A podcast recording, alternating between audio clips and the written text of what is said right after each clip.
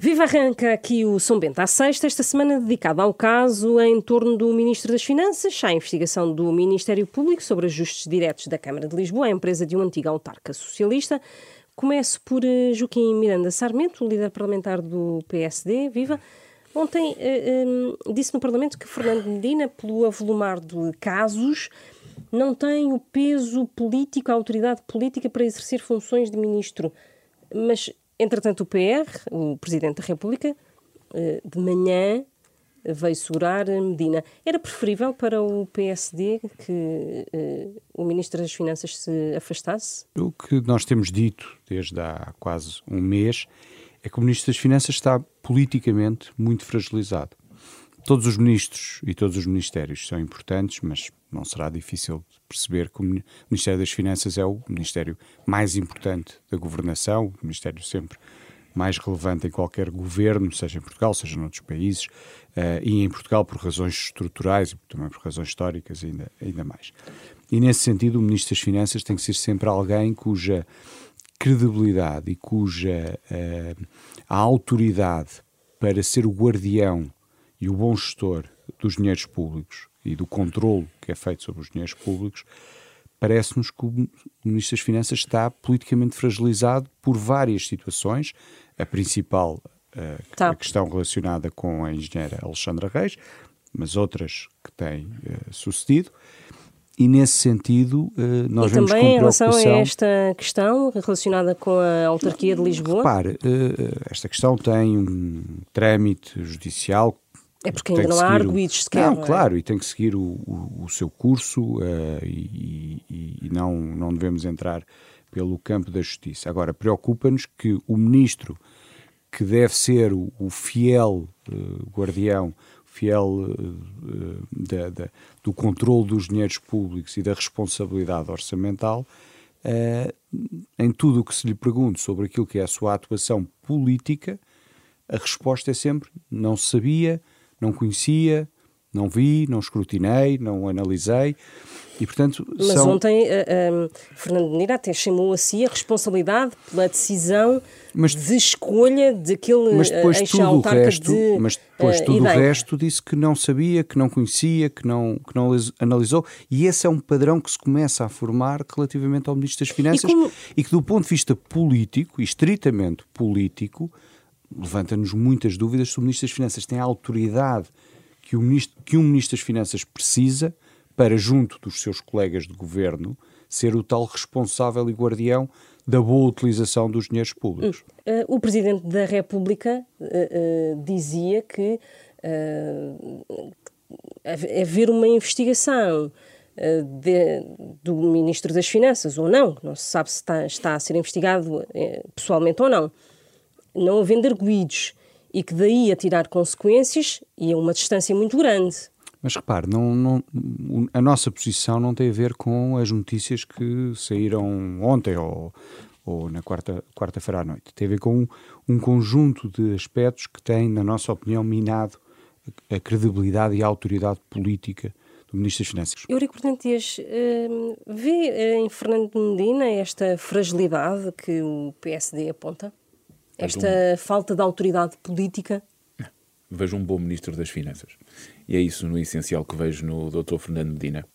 Eh, se reparar bem, nós estamos a falar do Ministro das Finanças aqui e não conseguimos falar de incumprimento das metas do déficit, de incumprimento das metas do da dívida, uh, da forma como tem contribuído para, com programas diversos e medidas diversas, apaliar e conseguir ajudar os portugueses a ultrapassar este momento de crise inflacionista. Uh, não falamos do seu desempenho no Eurogrupo e no Ecofin. Uh, uh, não falamos da boa execução orçamental 2022, da forma como as boas perspectivas que temos economicamente para 2023. O que é que eu quero sublinhar com isto? O Ministro das Finanças, no essencial, conduz a política financeira do Governo e da República. E nisso o doutor uh, Fernando Medina tem mostrado que é um bom ministro das Finanças. Mas tem havido Aliás, casos com... que têm vindo a lume, nomeadamente em relação meu... à TAP e a Alexandra ponto... Reis, e agora esta questão relacionada ponto... com a autarquia de Lisboa, que tem mas colocado o, ponto... o, nome de Medina em cima da mesa, não é? Sim, ele vem para cima da mesa, mas o meu ponto é precisamente esse. Portanto, nós temos políticas públicas, que, que é normal que os partidos da oposição, em particular o PPD-PSD, venham dizer que sim, que não, que gostariam de fazer diferente. Isso tudo é legítimo. Agora, em particular nessas duas circunstâncias. Uma, quando ainda esta semana a senhora a Presidente da Comissão Executiva da TAP disse que não falou com o Ministério das Finanças e que declara e de forma transparente disse que falou foi com o Secretário de Estado das Infraestruturas, quando esse é um tema político, que desde o ponto de vista da assunção das suas responsabilidades políticas, é um processo concluir e veremos, teremos uma comissão parlamentar de inquérito. Quando nesta questão em concreto eh, temos o Sr. Presidente da República a dizer, já à tarde, não de manhã, já à tarde, que o caso do Ministro das Finanças e a forma como tinha prestado esclarecimentos era um bom exemplo. Cito, entre aspas. A CNN, sim. Um bom exemplo. Portanto, o Sr. Presidente da República acha que é um bom exemplo. Acha que as investigações devem decorrer, porque isso é muito importante dizer. A investigação deve correr. O Partido Socialista, nem nenhum cidadão uh, que quer combater a corrupção, deve achar que, quando há dúvidas ou quando há algum elemento, que não se deve investigar. Agora, entre pegar na investigação, entre utilizar esse tipo de instrumentos, não para fazer política a sério, mas para minar a autoridade política dos adversários, isso parece-me errado. Aliás, eu, não o faço com o PPD-PSD. E hoje, a esta hora da noite, vamos dizê-lo, eu poderia começar no princípio da semana e acabar a semana e começar a ter vários casos e a, ligá-los de uma forma direta ou indireta ao PPD-PSD. Está a falar não da Operação Vortex. Não vou falar da operação em concreto, até porque não o farei. O, não é nesse caso. assumiu as suas consequências políticas. Demitiu-se vice-presidente da bancada e, e Luís Montenegro hoje já veio eu não, eu não quero, eu não quero já, eu quero já quero dizer que não quero falar da Operação Vortex e menos de qualquer associação do presidente do PPD-PSD à Vortex. Não me parece legítimo. Seria fazer o mesmo que acho que não se deve fazer noutras circunstâncias. Hum. A política da lama tem um problema. Só Mas, afeta oh, os democratas. Oh. E por isso temos vários casos e casinhos que, infelizmente, como é normal, passam sempre da esfera do partido do governo para os partidos da oposição que têm poder e têm exercício de poder. Portanto, a política portuguesa não tem que ser, que ser capaz de combinar duas coisas. E digo como desejo. Espero ser participante político nessa construção. Tem que fazer duas coisas. Tem que combater a corrupção e tem que ser capaz de, de dar instrumentos a quem combate a corrupção e de pugnar pela transparência, ao mesmo tempo que não usa esse tipo de política para camuflar a outra e para fragilizar adversários políticos. E eu não gosto de ver, eu já disse isso ontem, e está aqui o Joaquim Miranda Sarmento, não gosto de ver o PPD-PSD, que é um partido que teve funções governativas, um dia, eh, eh, naturalmente para mim, mais tarde do que cedo, mas pela vontade dos portugueses, voltará a ser governo, sabe que o exercício de poder deve ser escrutinado, que esse escrutínio é feito por várias entidades, mas também pelo Ministério Público e pela Polícia Judiciária, e que nessas circunstâncias, se não protegermos a política e a democracia enlameando tudo à volta, estamos a fazer um péssimo serviço à democracia. E eu lanço estes alertas, porque os únicos que ganham verdadeiramente, eu deixo-me dizer, não é o PPD-PSD, mas é a extrema-direita e o Chega e os partidos extremitas. Deixe-me dar a palavra a Joaquim necessariamente para... Deixe-me só... Uh, Sim, porque, para, porque eu acho que há aqui para esta um, questão um ponto, do enlameamento... Um ponto que, que é importante. Nós nunca e, e, nós temos feito a crítica de, ao Ministro das Finanças relativamente à, à perda da autoridade política, não foi, não começou ontem. Temos-la feito no último mês. E é, nunca trouxemos. TAP, já agora. Não, exatamente. E nunca, é, portanto, e nunca trouxemos. Não, digo não, mas, é que, não, mas é que esse é, é esse é o ponto essencial. E são os é dois nós, casos que a Susana não, Martins levantou. Não, mas, é que, mas é que eles são muito diferentes. E claro. nós nunca fomos buscar aquele, o caso relativo à Câmara de Lisboa. O que nós dizemos é muito simples e é isso que é o escrutínio político e é isso que é o problema político e que não tem nada a ver com a justiça e, e, Então não utilizemos não tem... a justiça não, para a não, política. Não, mas, mas e é isso que eu vou dizendo. Não, não se fragilize mas, é o Ministro mas, das Finanças. Não, mas é que o Ministro das Finanças está fra... não, ele responderá Não, mas é que o Ministro das Finanças está fragilizado, fragilizado. Mas o Ministro das Finanças está fragilizado. O Ministro é não atingir resultados. Não, peço não desculpa, são investigações. Peço desculpa. Mas, mas é que aqui não se trata de investigação. O que fragiliza o Ministro das Finanças e o silêncio do Primeiro-Ministro ontem é sintomático o fragiliza. O Presidente da República eu, acha que não, mas, mas o, quem manda no Ministro das Finanças é o Primeiro-Ministro, é o Presidente da República. O que é que o Primeiro-Ministro ia dizer terminar, de falar mas, o Presidente mas deixe-me só, Mas deixe-me só uh, terminar. Certo. O que fragiliza o Ministro das Finanças é a forma leviana, para não usar um termo mais forte, como escolhe uma secretária de Estado e não acautela uma série de aspectos. Como primeiro nomeia para a nave, porque já é ele que nomeia, já e depois já e depois escolhe. Voltar. É esse o ponto que fragiliza. Tudo o resto apenas adiciona fragilidade a um ministro que, que, que tem que responder mais sobre isso do que propriamente sobre aquilo que faz ou, ou não faz. Esta investigação na, veio fragilizar mais um e, bocadinho, é isso?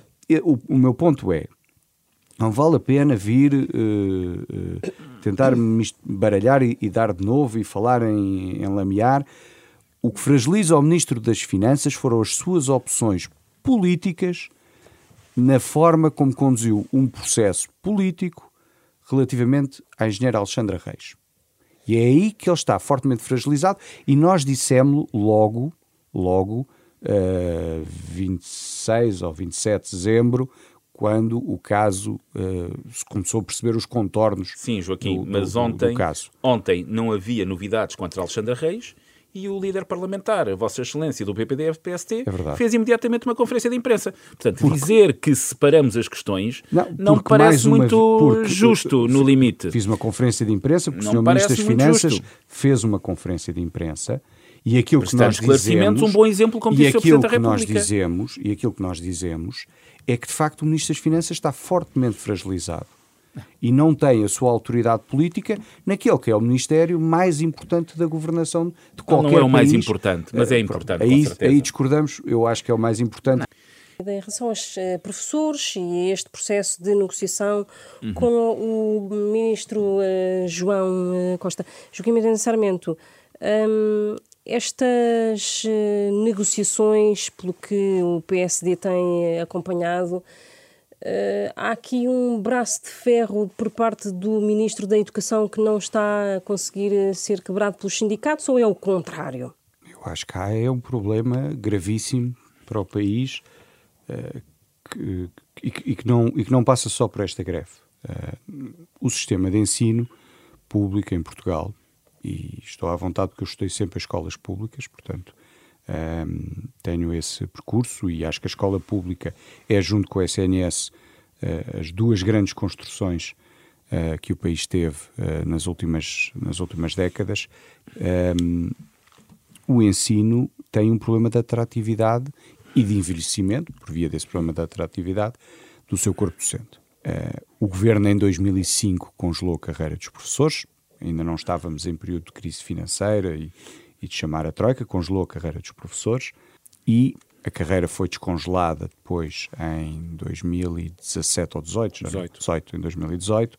Mas de facto há aqui um problema, eh, por um lado, a questão da contagem do tempo que não foi recuperado e por outro lado, um grave problema da atratividade um, ehm, dos professores que passa por várias dimensões: salários, a questão da colocação de professores muito longe de casa, as próprias condições em algumas escolas uh, de, ensino que não são uh, as, as, adequadas, entre, entre, entre outras questões. Uh, Mas eram aquilo, problemas que já existiam. já existiam. Porquê este clima de tensão porque, agora, neste momento?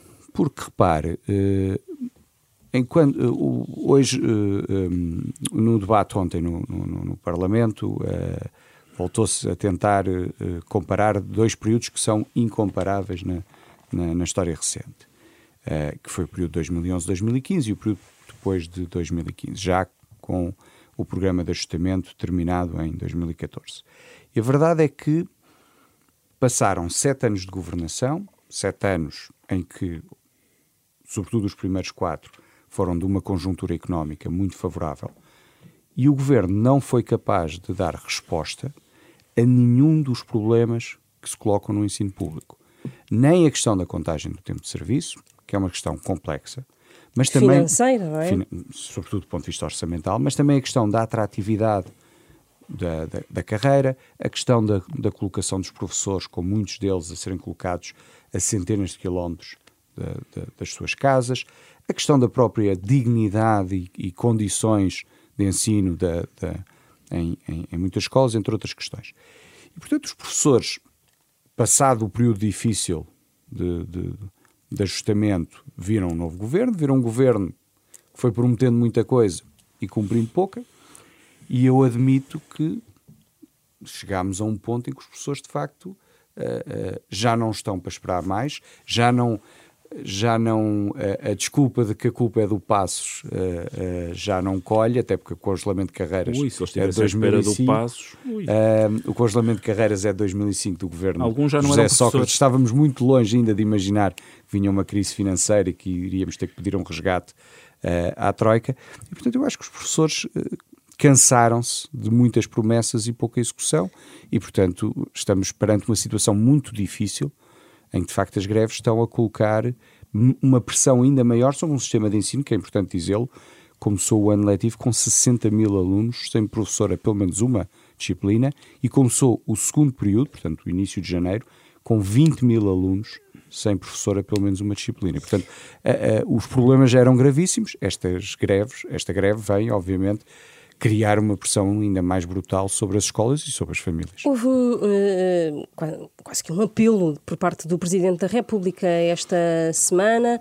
Uh, ontem mesmo já pediu que uh, o diálogo não se radicalizasse, que houvesse algum cuidado até naquele recurso à, à, à Procuradoria-Geral da República por parte do Governo. para o Partido Socialista, Eurico Brilhante Dias não não era bom que o governo de facto encontrasse aqui um, um ponto de comum com os sindicatos até para o clima de tensão social baixar um pouco? Não, há, não é possível arranjar aqui um ponto de equilíbrio? Esse ponto de equilíbrio é procurado e é procurado seguramente genuinamente pelo ministro João Costa e pelo governo. Mas não do lado financeiro, não é? Como pediu não, o Presidente da República em relação à resposta a... Eu não, eu não quero, eu não conheço a dimensão, as magnitudes financeiras globais de, das várias parcelas que estão em discussão. Eu acho que é muito difícil falar de professores apenas como um bolo global. Os professores têm idades diferentes, têm problemas diferentes, estão em escalões da sua carreira que também são diferentes têm problemas de vinculação diferentes e por isso não é um, um, não são um bolo, têm problemas diferentes e é normal que esses problemas encontrem um momento de, em que se congregam e, e colocam em causa, quando eu digo é põem em causa um, o conjunto das políticas públicas na área da educação, isso é perfeitamente então, João normal. Costa tem ali um problema, não é? O João Costa tem feito, uma, tem feito algo que é muito importante. Eu, eu, eu remeto-me aqui para que os nossos ouvintes percebam a, a questão que foi suscitada pelo Joaquim Miranda Sarmento sobre 2005 e sobre o congelamento das carreiras.